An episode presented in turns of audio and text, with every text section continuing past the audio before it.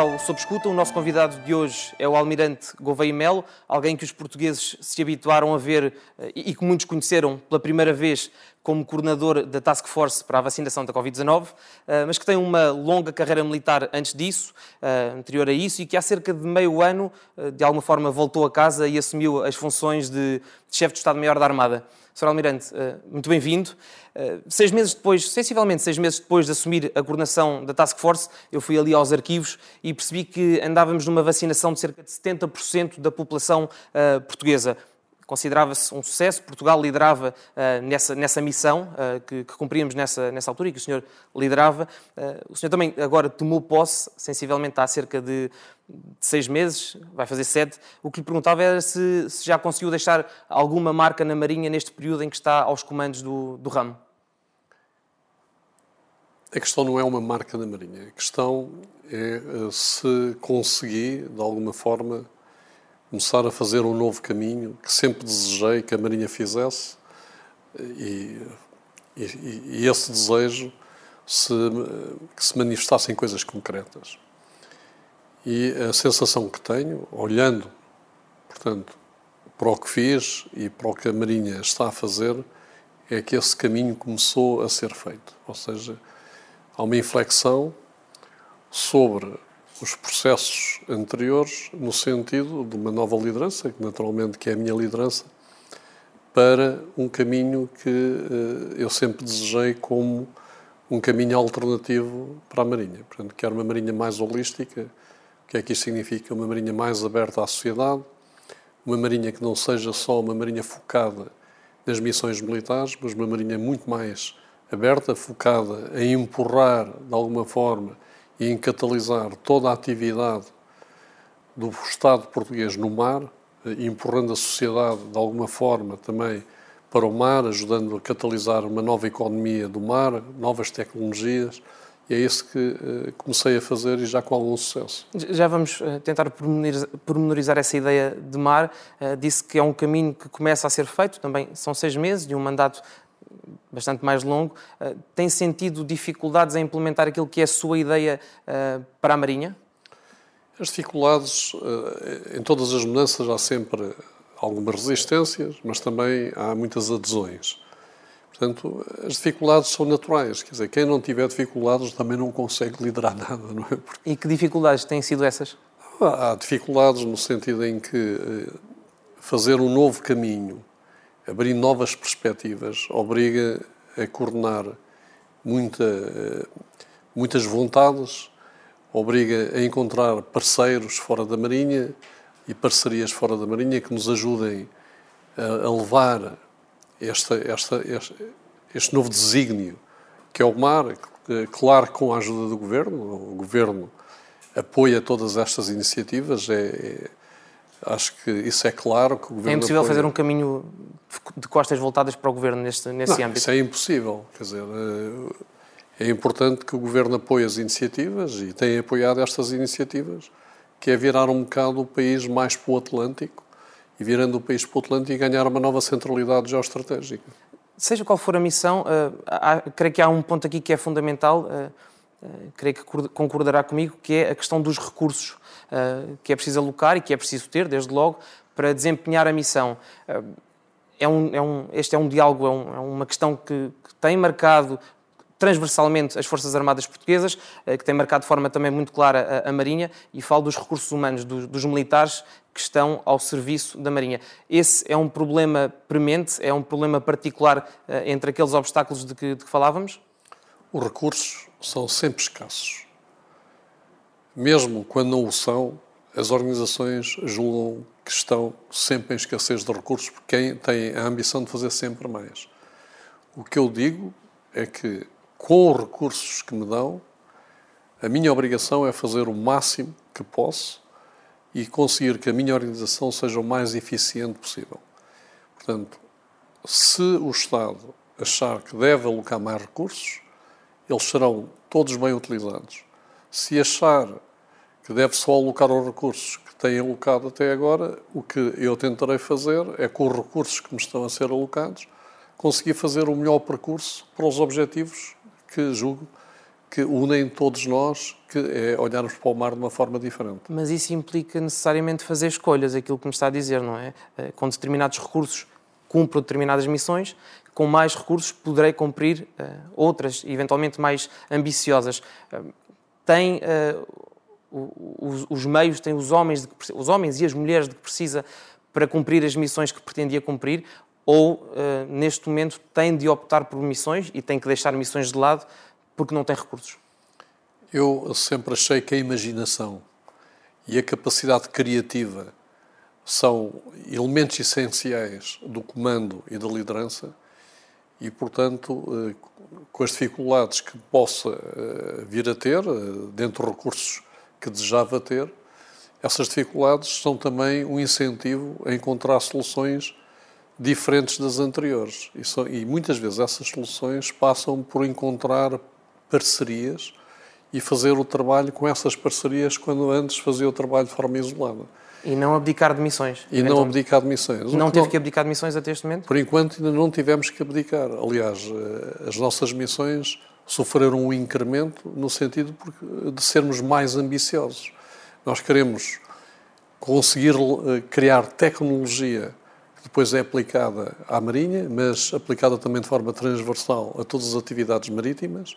E ao desenvolvermos essa tecnologia, desenvolvermos o nosso tecido económico, o nosso tecido industrial, a, a nossa própria academia, a ciência, e ao fazermos isso, por incrível que possa parecer, podemos até consumir menos recursos. Porquê? Porque estamos a aplicar tecnologias nacionais que conseguimos, de alguma forma, depois trazer para a organização a preços mais reduzidos, trazendo preços mais reduzidos, por outro lado, estamos a fomentar a economia nacional. Aquilo que me está a dizer eh, compreenderá se eu, se, eu, se eu lhe responder com esta ideia de que choca claramente com, por exemplo, aquilo que as associações de oficiais dizem, que as associações de sargentos dizem, que as associações de praças dizem. Eh, e, é, eh, e, estas três associações estão eh, permanentemente em concordância, em coerência numa ideia de que faltam efetivamente militares às Forças Armadas. Daquilo que me diz, isso não é uma questão para si. Não é um problema. É que faltam militares às Forças Armadas, o que é de conhecimento público e, e de entendimento generalizado. Que nós, para conseguirmos cumprir com determinados objetivos e missões, eh, só o possamos fazer com recursos a mais militares é que é discutível. Por exemplo, uma das minhas linhas de ação é a robotização da nossa atividade. Eu chamo-lhe a robotização da guerra, mas não é a guerra, é a robotização da nossa atividade e conseguir fazer com drones e com capacidades tecnológicas ações que implicariam muitos mais militares se não tivéssemos essas capacidades. Portanto, isso em si é uma revolução, é uma revolução da forma de estar. Portanto, é muito natural que pessoas que não estejam a ver ainda esse caminho achem que para se conseguir fazer determinadas funções são necessários um conjunto de recursos humanos mais elevados do que de outra forma. Ou seja, nós temos que procurar níveis de eficácia e eficiência nunca alcançados anteriormente e que a tecnologia hoje nos permite fazer. Por isso, um dos meus objetivos básicos na, construção e na edificação desta nova marinha é uma marinha tecnologicamente avançada. Agora, eu não consigo, é, com uma, com uma marinha não tecnológica, portanto, uma marinha antiquada, reduzir os recursos e, simultaneamente, fazer mais. O que nós temos que fazer é, não é reduzir os recursos humanos, mas é aplicá-los da melhor forma, uh, estando estes a operar com novas tecnologias, como a inteligência artificial, a robotização de, de funções pesadas, a utilização de drones para ter maiores capacidades de vigilância e um alcance superior nas nossas ações todo, eh, é todo este conjunto de ideias que tem que ser implementado para que a gente possa poupar recursos mantendo uma maior eficácia e uma maior eficiência. Isso exige, eh, e entra aqui o outro lado desta equação, eh, da equação deste problema de que estamos a falar, que é não a captação de mais militares, mas a manutenção, pelo menos, daqueles que, que estão em funções. Como é que se consegue garantir que os militares que estão ao serviço da Marinha permanecem uh, pelo tempo que têm de contrato e, não, e, e a Marinha não, não tem de lidar com saídas antecipadas. Qual é o discurso que, que apresenta para mostrar que este é um caminho viável, que esta é uma carreira uh, interessante? A Marinha faz parte da sociedade portuguesa e, fazendo parte da sociedade portuguesa, sofre o que a sociedade portuguesa sofre. Nós não somos um corpo exógeno a essa sociedade. Portanto, os nossos ordenados, as nossas retribuições refletem um bocado o que é a sociedade portuguesa como um todo. E quem julgar que consegue construir uma mini-sociedade dentro de outra sociedade privilegiada está enganado necessariamente. Mas o que está a dizer então é que não há, desse ponto de vista, não há solução.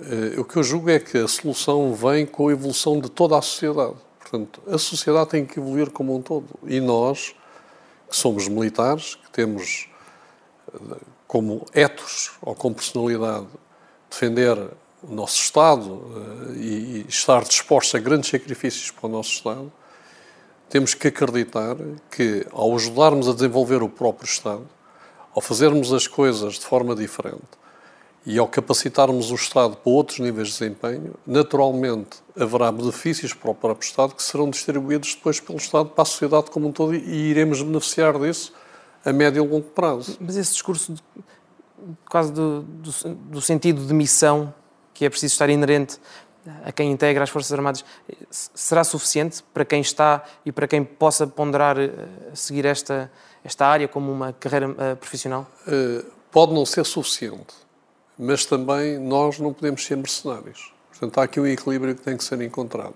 Não lhe vou dizer se é com os salários atuais, ou com salários melhores, ou, ou, ou quanto melhores, uh, mas também há outras, que é muito importante, há outras motivações de contexto, que não são só o salário. Por exemplo, uma motivação de contexto é o que é que eu faço no meu dia a dia? Faço coisas interessantes? Estou a progredir nas minhas capacidades? Faço coisas que, para além de serem interessantes para mim, também são relevantes para a sociedade. Portanto, e vão ser reconhecidas mais tarde, quando eu são, voltar a integrar exatamente. a sociedade? Exatamente. Portanto, é todo o conjunto destas coisas que faz com que as pessoas ou saiam ou não saiam da organização. Muitas vezes, não é colocar dinheiro em cima dos problemas que se resolvem os problemas. Eu não estou a dizer que eh, as remunerações sejam o mais justo ou mais adequado. Não estou sequer a fazer nenhum comentário sobre isso. Só mas, estou são, a dizer... mas são a questão mais premente? São, são questões prementes, mas são prementes para toda a sociedade. Quer dizer, eh, eu julgo que nós. Eu pergunto-lhe assim, porque obviamente é sim, o chefe da Armada. Portanto. Sim, eu, nós não somos uma sociedade à parte dentro da sociedade. Quer dizer, ninguém compreenderia que os militares ganhassem salários altíssimos e a sociedade como um todo não usufruísse das mesmas condições. Também não seria justo que os militares fossem prejudicados perante outras profissões idênticas. Portanto, é esse equilíbrio que tem que ser encontrado. E eu julgo que o próprio governo está muito atento a esses equilíbrios. E esses equilíbrios vão de ser encontrados naturalmente. Agora, eh, para além desses equilíbrios, tem, tem que ser. alguma garantia ou, por outro lado, eh, tem alguma ideia de como é que esse processo de, de valorização salarial uh, na Marinha, mas imagino que fale com os seus congêneres na Marinha, no Exército, na Força Aérea, como é que o caminho se pode começar a fazer para valorizar uh, a massa salarial do, dos militares? Eu, estou confiante que o sistema encontrará a solução, porque se não encontrar... Mas vai ter um papel ativo nessa, claro para encontrar essa tenho, solução? Claro que tenho, dentro, não lhe vou dizer as sugestões que dou ou não dou, dentro da minha organização. É? Mas. Não, eu queria perceber era até se dava sugestões ao, ao poder político. Não, é que... eu digo dentro da minha organização, dentro da minha organização militar e, portanto, claramente em contacto com o poder político. Agora, o que lhe posso dizer. Mas que é, há esse diálogo. Ah. É que há o diálogo, mas o diálogo tem que ser feito com os pés assentes da terra e com a percepção que nós não somos uma micro-sociedade dentro de uma sociedade mais alargada. Nós fazemos parte da sociedade. Portanto, há muita gente que têm aspirações de vida e que têm que ser, de alguma forma, diversos grupos profissionais que, de alguma forma, têm que ser atendidos. Mas só podemos fazer isso quando o Estado, como um todo, produzir mais. E, e para produzir mais, temos que ser todos mais eficientes, mais eficazes E, e, e, mais pacientes. E mais pacientes, também mais pacientes. Disse, e há pouco estávamos a falar no ar, disse que, e estou a citá-lo, que a sua, a sua visão é ter um ramo que consiga operar sistemas complexos no mar, pessoas, pessoas isoladas das famílias, sem telemóveis, e que tenham resiliência necessária, por exemplo, para estar dois meses sem atracar. Eu sei que pôs como condição não falar da guerra na Ucrânia, mas o certo é que já falou em público desta importância geoestratégica do mar. Ah, que importância é essa, ah, particularmente em tempos de tensão internacional? Uma forma muito uh, simples. A OTAN ou a NATO é uma união de defesa que une duas partes do Atlântico. Uma que é a América do Norte e o Canadá, com a Europa, a Europa ocidental, ocidentalizada. E que de alguma forma ganham mais vitalidade com, esta, com este momento que eh, atravessamos. E o que é que une esse, esse, esses dois pedaços de território? Um mar chamado Oceano Atlântico. Se esse Oceano Atlântico, se o controle sobre esse Oceano Atlântico se perder, nós perdemos a batalha logística. E quem perde a batalha logística perde todas as outras as batalhas a seguir.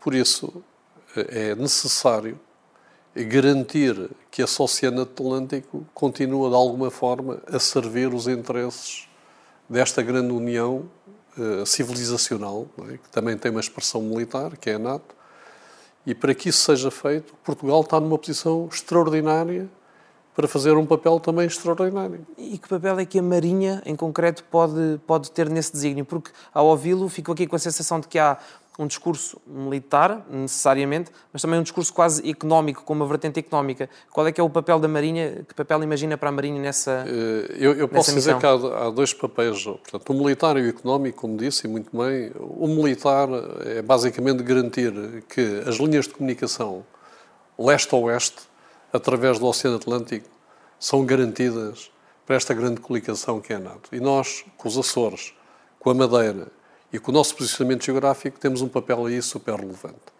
E esse papel deve ser feito por nós eh, na nossa máxima extensão possível para não sermos substituídos nesse papel dentro da própria aliança, que isso seria grave porque nos iria afunilar estrategicamente as nossas opções mesmo dentro das nossas alianças.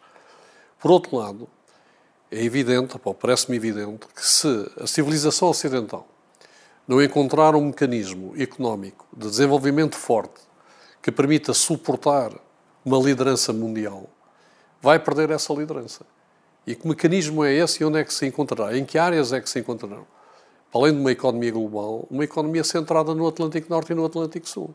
E aí Portugal, mais uma vez, através das suas ligações históricas e do seu posicionamento geográfico, e cultural tem vantagens que pode usar enquanto abertura das suas relações geoestratégicas e geoeconómicas ou, se não fizer nada, afunilar em sentido contrário. Hum, eu queria voltar ao início uh, da sua experiência como uh, uh, chefe de Estado-Maior da Armada, até nos, naqueles momentos anteriores, há, como está ciente, um episódio que envolve uh, o Presidente da República, o seu antecessor no cargo, uh, alguma confusão em público uh, no, processo que antecedeu a, sua chegada às funções. O que lhe ia perguntar era se sente que, de alguma forma, esses, episódios o fragilizaram na, missão que, que desempenha agora.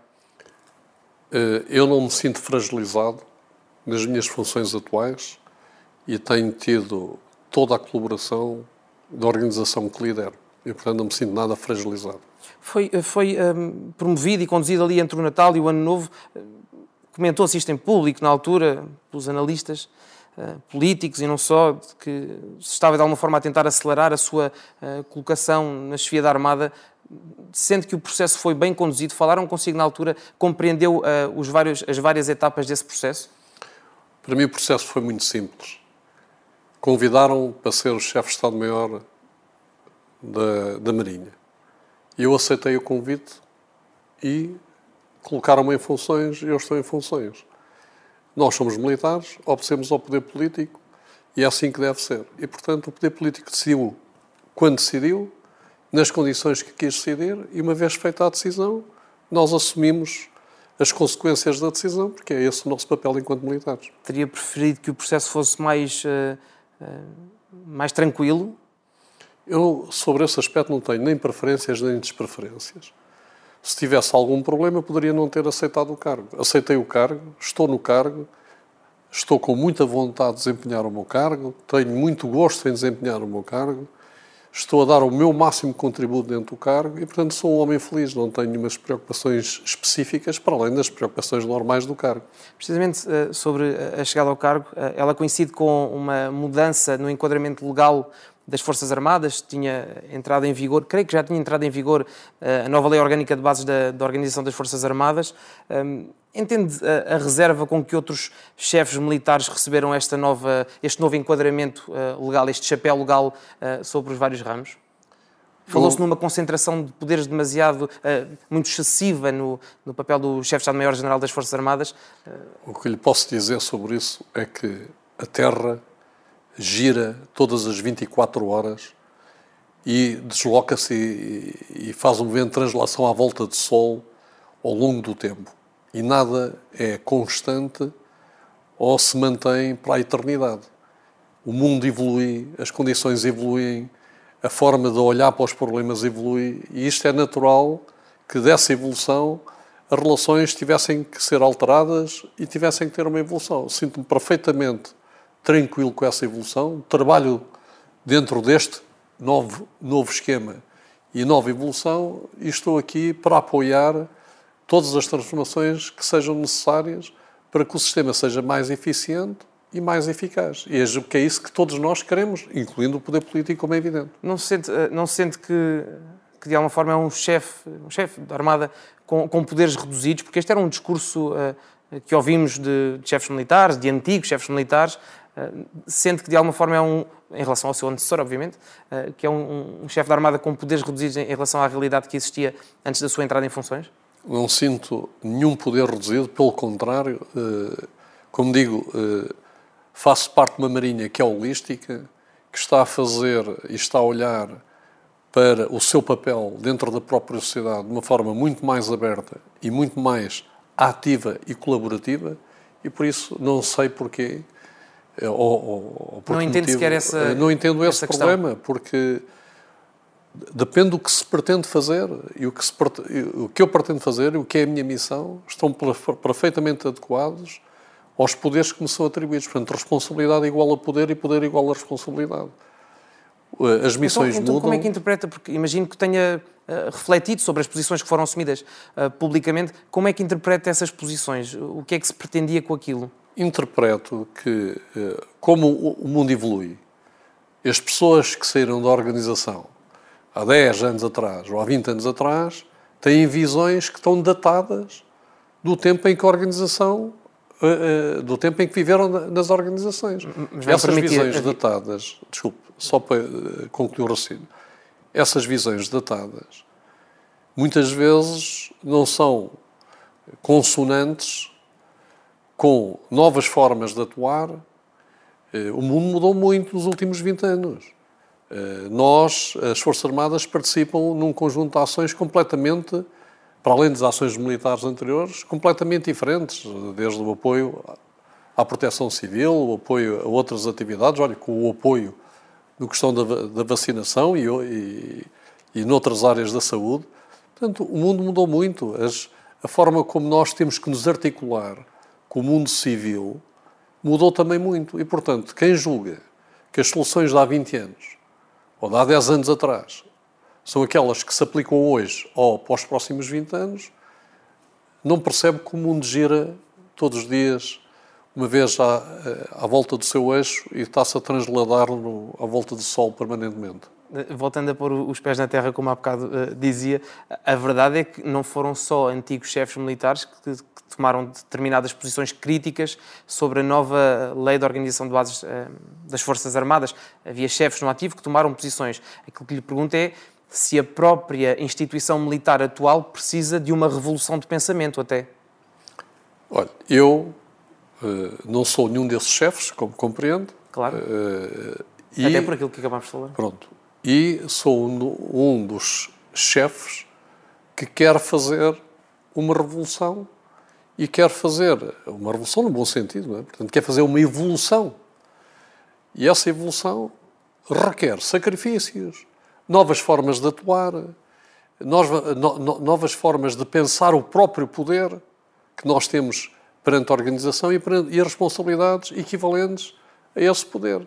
Portanto, eu não me sinto nada diminuído, pelo contrário, sinto-me com um âmbito de atuação muito alargado e que eh, me ocupa toda a minha capacidade eh, no desenvolvimento de uma marinha que se quer cada vez mais aberta, mais holística e eu também julgo que os outros ramos sentirão o mesmo, portanto, não vejo uh, esse movimento de voltar para trás como um movimento que me seja uh, ou que me diga qualquer coisa uh, sobre o passado. Eu sou o passado já passou.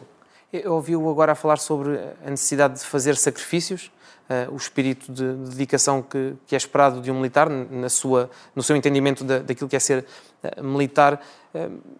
já o ouvi dizer, ou li, que que obviamente a liderança, ser líder exige determinadas características, isto é, é, é, claro, não é? Sim. O que lhe perguntava é que características são essas para si?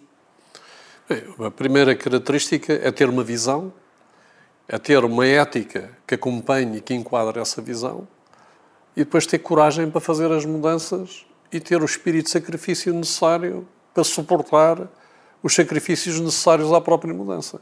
E exigir sacrifícios a quem, a quem, se, claro, a quem, a quem, a quem é comandado? Eh, quem comanda deve comandar pelo exemplo. E dando o seu exemplo de sacrifício, também eh, está em melhores condições de exigir os sacrifícios aos outros.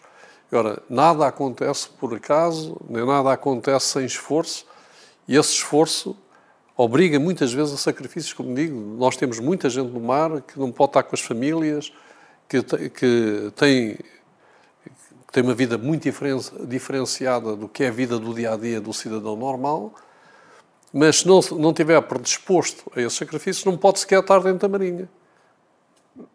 Falando com uh, algumas pessoas que, com quem se cruzou uh, no seu percurso, uh, há uma nota que é, que é quase comum a quase todos eles, que é de que o Sr. Almirante é, é alguém que, que, exige bastante. Talvez por isso que me dizia há pouco, porque também dá o exemplo, procura dar o exemplo uh, a quem comanda. Uh, tendo em conta aquilo que me dizia ainda há pouco, da revolução que é preciso fazer uh, nas Forças Armadas e em particular na Marinha, sente que essa, que essa forma de olhar para a instituição e, e, até para o exercício da liderança está em consonância com aquilo que é o sacrifício que os militares hoje estão dispostos a fazer? Ou é também, de alguma forma, uma visão que vem de trás? Eu julgo que nós temos que inspirar os nossos militares. E temos que inspirar para um sonho de mudança. Porque a mudança é uma constante da vida. E eu espero conseguir inspirar os militares da Marinha com o meu exemplo, com a minha capacidade, com, com os meus atos, para que eh, eles estejam animados para um Portugal novo, mais atlântico, como já foi no passado, mais virado para o mar e que tenha um sonho diferente. Nós não temos que estar no fim de nada, nem somos inferiores a ninguém, portanto, temos um mar gigantesco, temos que o aproveitar, temos que o ocupar, temos que o desenvolver, e é esse sonho que me anima. E, portanto, eu gostaria que os meus militares tivessem o mesmo sonho que eu tenho. E julgo que a maior parte deles tem. Mas o Sr. Almirante certamente fala com dezenas, se não centenas de militares todas as semanas, com militares que estão sob o seu comando. Eh, é isso que lhe pedem? É inspiração? Eles, eh, claro que há coisas que são do dia a dia, não é? que estão no nível das preocupações do dia a dia. Os salários são um exemplo, é? as pessoas têm que viver e têm Pois há coisas que estão um outro nível de preocupações. Na nossa escala, na tal escala de Maslow, né, de, das necessidades, nós temos necessidades básicas e necessidades menos básicas, portanto, mais, mais do topo da pirâmide. Eu acho que essa relação entre que são as nossas necessidades básicas e as necessidades de realização, as, as superiores, é? são importantes, tem que haver um equilíbrio. E eu tento, de alguma forma, no que é a minha zona de influência, explicar a necessidade desse equilíbrio, mas nunca desistir de inspirar os meus militares para esse topo da pirâmide das necessidades, que é sonhar, porque nós temos que sonhar na vida, temos que ter a capacidade de querer mudar a nossa existência e, e, sem medo e, e, sem receios de fazer os sacrifícios necessários para isso. Deixa-me fazer uma pergunta, porque uh, estamos aqui a falar de, de exigência, de dedicação, uh, e há aqui um, um, um, episódio particular que teve repercussões públicas. Uh, o senhor afastou creio que não será exagerado dizê-lo, o capelão da, da Marinha, depois dele criticar nas redes sociais, enfim, o caso é público, a propósito da suspeita de envolvimento de dois militares fuzileiros uh, na morte de um, de um PSP, um caso uh, bastante uh, com, trágico, com um final trágico. o que lhe queria perguntar era se acha que foi injusto nesse, nesse episódio e na forma como o geriu. Não foi nada injusto. não vou aqui detalhar pormenores, mas as Forças Armadas são sistemas hierarquizados e disciplinados. Bastava dizer essas duas coisas para lhe explicar que nada do que aconteceu foi injusto. Para além disso, para além de serem necessariamente hierarquizadas e disciplinadas, portanto, não há forças armadas indisciplinadas nem deshierarquizadas.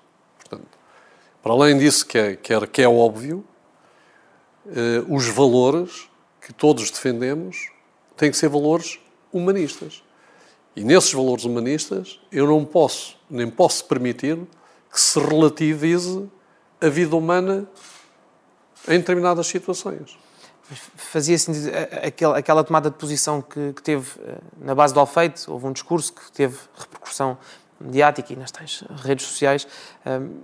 A sensação que ficou, e foi assim que isto foi debatido publicamente, era de que se estava quase a criticar eh, a própria casa quando a situação envolvia dois militares em particular. Ah, aquilo que lhe ia perguntar era se, se é injusta a ideia de que quem discorda de Gouveia e Melo é afastado.